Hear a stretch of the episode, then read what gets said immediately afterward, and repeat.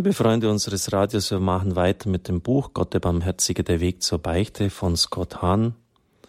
Wenn wir vor die Wahl gestellt werden, zwischen Leiden oder Sünde zu entscheiden, stehen wir vor einer Prüfung, einem Test, einer Zerreißprobe. So wie Adam, wie die Israeliten in der Wüste, wie die Juden in Babylon. Wenn wir uns für zeitlichen Wohlstand und augenblickliche Sicherheit statt für die ewige Liebe entscheiden, wird Gott unsere Wahl respektieren wenn wir uns jedoch für das augenblickliche Leiden um der ewigen Liebe willen entscheiden, werden wir dem Glück unserer Heimat im Himmel ein Stück weit näher kommen. Wir werden Gott immer ähnlicher werden. Jetzt werden wir beherrscht von den Trieben und Leidenschaften, die wir selbst genährt haben. Wir gehen in die Richtung, in die wir unseren Leib, unser Herz, unseren Geist, unsere Augen bewegen. Doch wenn wir unser Ziel erreichen wollen, wenn wir eines Tages im Himmel zu Hause sein wollen, müssen wir uns von irdischen Anhänglichkeiten befreien und uns direkt Gott zuwenden. Es wird uns wenig nützen, wenn wir uns nur halbherzig lossagen. Das wäre der falsche Weg. Solange wir unsere Abhängigkeit nicht völlig durchbrechen, sind wir nicht wirklich bekehrt. Ein solches Opfer ist niemals leicht. Erinnern Sie sich daran, was ein Israelit auf sich nehmen musste für ein Sühnopfer. Das Opfertier musste eingefangen werden, geschlachtet, ausgenommen, zerlegt und dazu noch einige Hymnen gesungen werden. Die meisten Opfer, die wir bringen, werden nicht blutig sein, aber wir sollten nicht glauben, dass sie einfacher sind. Ein Bulle kann leichter gezähmt werden als ein von der Begierlichkeit beherrschter Leib.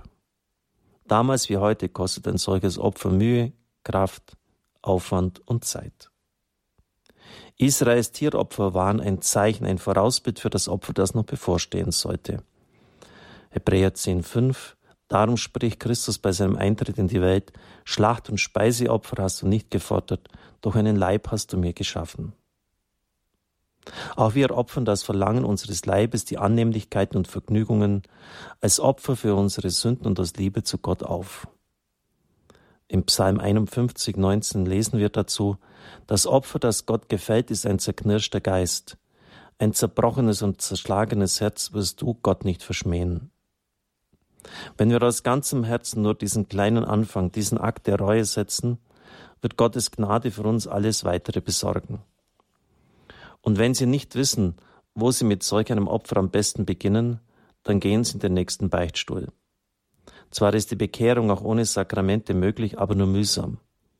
Mit der Gnade der Sakramente ist der Weg viel leichter. In den Dokumenten der Kirche wird die Beichte überwiegend als Bußsakrament bezeichnet. Wir benutzen meistens beide Ausdrücke für das Sakrament, sie bedeuten aber nicht dasselbe.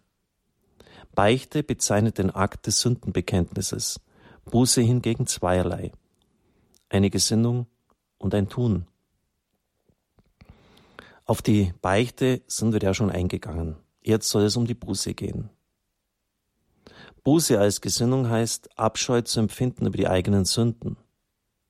In diesem Sinn ist sie eine notwendige Bedingung für eine sakramentale Beichte.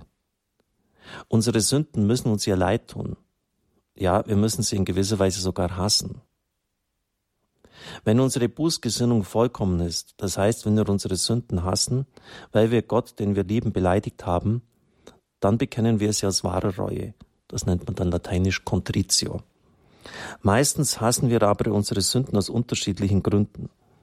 Weil wir uns für sie schämen oder sie uns ein schlechtes Gefühl geben, weil wir Angst haben, bestraft zu werden oder sie sich negativ auswirken auf Leib und Geist, auf unsere Finanzen oder unsere Beziehungen. Diese unvollkommene Reue über die Sünden wird Atritio genannt. Sie genügt für eine gültige Beichte obwohl wir immer die vollkommene Reue anstreben sollten. An dieser Stelle bringe ich einen netten Vergleich. Ich habe ihn schon mal an dieser Stelle genannt.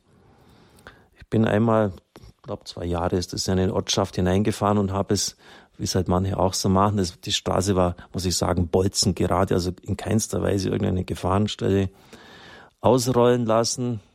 65 auf dem Tacho, Kette der Polizei geht raus, ähm, Papiere raus, dann sieht er natürlich im römischen Kollat, dass ich Priester bin. Der Mann ist ungefähr seit Anfang 30 so, also ich könnte sein Vater sein. Sieht er auf den Papieren meinen Namen, Herr Kocher, Sie sind so schnell gefahren. Und ich habe irgendwie gemerkt, das war dem total peinlich. Aber er musste halt seinen Job erfüllen und ich musste dann blechen. Und ich habe mir dann vorgenommen, jetzt nicht mehr zu schnell in einen Ort hineinzufahren. Allein schon um einen Polizisten, vielleicht ist auch, war irgendwie einer, der in der Kirche aktiv ist, diese Unannehmlichkeit zu ersparen. Das ist natürlich die unvollkommene Reue. Ich soll ja nicht deshalb schneller fahren, um andere nicht zu gefährden. Deshalb soll ich nicht so schnell fahren, aber nicht jetzt um einen Polizisten da äh, ja, in eine schwierige Situation zu bringen. Das nennt man dann unvollkommene Reue. Also da haben Sie ein richtiges Beispiel. Äh, man sollte eigentlich um der Sache willen bereuen, jetzt nicht um irgendwelche andere Leute willen. Bei andauernder, habitueller Bußgesinnung sprechen wir von der Tugend der Buße. Diese Tugend gehört wesentlich zum christlichen Leben. Sie ist eine Gnade, um die wir beten sollen. Gleichzeitig sollten wir aber auch an uns arbeiten, damit wir durch Akte der Buße in ihr wachsen, so wie wir zum Beispiel in den Tugenden des Mutes, des Fleißes oder der Freundlichkeit wachsen, indem wir uns immer wieder mutig, fleißig oder freundlich verhalten. Die Tugend der Buße wird dann ein Teil unseres alltäglichen Lebens, eine natürliche und übernatürliche Anlage für jedes Sakrament, das nach ihr benannt ist. Akte der Buße sind nicht auf die sakramentale Beichte beschränkt. Jeder Akt der Selbstverleugnung, den wir zur Wiedergutmachung unserer Sünden oder der Sünden anderer aufopfern, ist ein Bußakt. Zum Beispiel das Fasten, Nachtwachen, anstrengende Pilgerfahrten. Es gibt aber noch viel mehr Möglichkeiten. Tatsächlich ist ein Christ, der die Tugend der Buße besitzt, immer bereit und gewillt, Opfer für andere zu bringen. Diese werden meist in ungewöhnlichen, unauffälligen Akten bestehen. Immer wenn wir Unannehmlichkeiten ertragen zum Wohl, zur Freude oder zum Trost anderer. Vielleicht schlagen wir einmal vor, ins Kino zu gehen, weil wir wissen, dass die anderen das gerne täten, obwohl wir selbst sehr viel lieber zu einem Fußballspiel gingen. Oder wir versagen sein zweites Stück Torte, obwohl uns noch nie eine so gut geschmeckt hat, damit es ein anderer haben kann. Vielleicht verbringen wir noch etwas Zeit mit Mitarbeitern oder Nachbarn, die uns kräftig auf die Nerven gehen. Pater Buhob spricht immer von Kaktus. Statt ihnen aus dem Weg zu gehen, schenken wir unsere Zeit und Aufmerksamkeit. Oder wir erledigen unangenehme und lästige Arbeiten prompt und korrekt.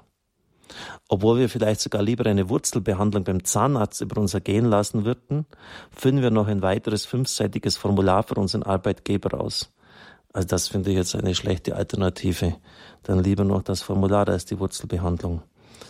Die besten Bußakte sind jene, die so normal sind, dass sie nicht auffallen. Unsere besten und glücklichsten Tage sind jene, an denen wir viele von ihnen getan haben darf ich den Segen spenden, es segne und behüte sie der Vater, der Sohn und der Heilige Geist. Amen. Ich wünsche Ihnen einen gesegneten Tag.